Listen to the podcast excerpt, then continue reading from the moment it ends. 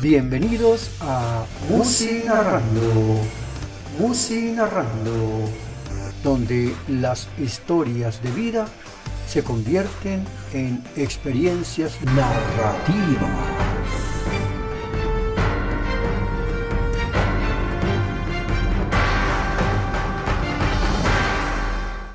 12. Tema musical La culpa.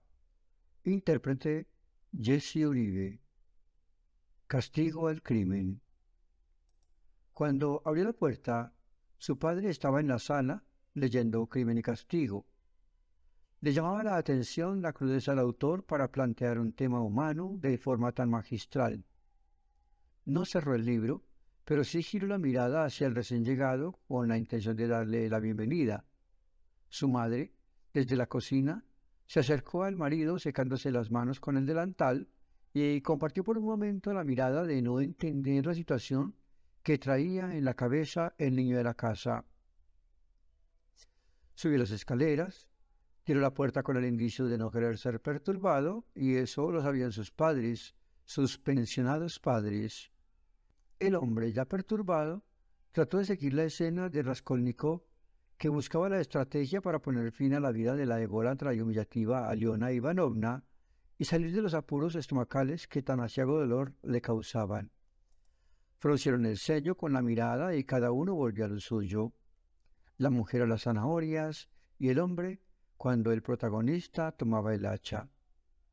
Juan Manuel tiró la guitarra un poco más hacia el rincón y se acostó boca arriba con las manos en la nuca, muerto de la ira, por no haber sido un poco más resuelto ante el par de guachimanes que lo intimidaron sin darle más opción que aceptar asumir una responsabilidad que le truncaría de por vida su sueño de ser el artista aclamado por la multitud gracias a su don de gentes. Le estorbó el grueso de la cobija de la cama sin tender, levantó la cadera para liberarla y fue a dar de un jaronazo al piso.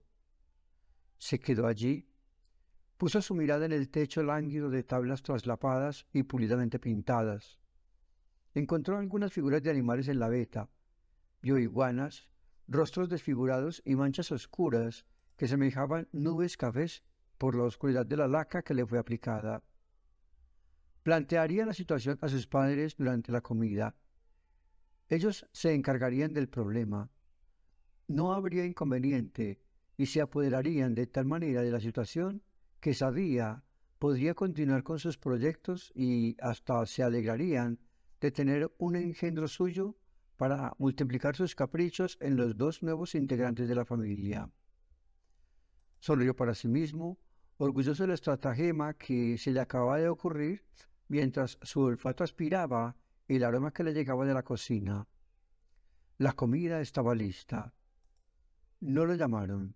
Simplemente escuchó el ruido de movimiento de losa que interrumpía el silencio absoluto que inundaba el ambiente. Los platos estaban sobre la mesa. Ocupó el puesto tradicional. Contempló el plato colmado de caldo anaranjado, una que otra zanahoria flotando bajo la grasa humeante y pedacitos de cilantro haciendo el papel de nodriza junto a las bolas de grasa que resplandecían con el reflejo de la lámpara en el techo. Puso cara de compungido. Tomó una cucharada de caldo soplándolo para darle más profundidad a la escena que se preparaba a representar. Los viejos simulaban normalidad en el ambiente, pero sin conversar entre ellos. Sabía que algo ocurría y estaban ansiosos de esperar lo que fuera del bebé de la casa. Tengo un problema, dijo, mientras absorbía la cucharada de caldo papas y garbanzos que se colmaban hasta el borde. Los adultos, compartieron una mirada de complicidad, masticando con tranquilidad la comida caliente que estaban acostumbrados a enfriar con la boca abierta. Una de mis compañeras de estudio quedó embarazada el día de la fiesta de cumpleaños que le celebramos a Marina hace dos meses. Quiero traerla a vivir aquí para que nos ayude con las cosas de la casa y ustedes se sientan acompañados. Yo no soy capaz de vivir aquí solo con ustedes. Se llama Lina ya hablé con el papá y está de acuerdo. Seguiremos estudiando y ella, si el colegio no la admite así, pasará a un nocturno que ya nos falta poco para terminar. El silencio continuó, la comida fue terminada y cada uno volvió a lo suyo. El niño al cuarto, el papá a la sala y la mujer al lavaplatos para dejar la cocina limpia y lista para la jornada siguiente.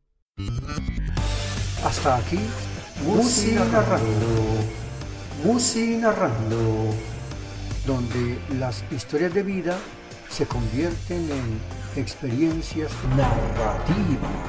Espero les haya gustado el programa de hoy. Cualquier inquietud no dude en escribirme en los comentarios que, en lo posible, trataré de contestar. Les invito a que participen con su propuesta de canción y la historia que generó para que ustedes y yo compartamos esta secuencia de vida surgida de una canción. Suscríbase al canal para que escuche las muchas historias que suceden en el agitado mundo de la existencia humana. Saludos y hasta la próxima.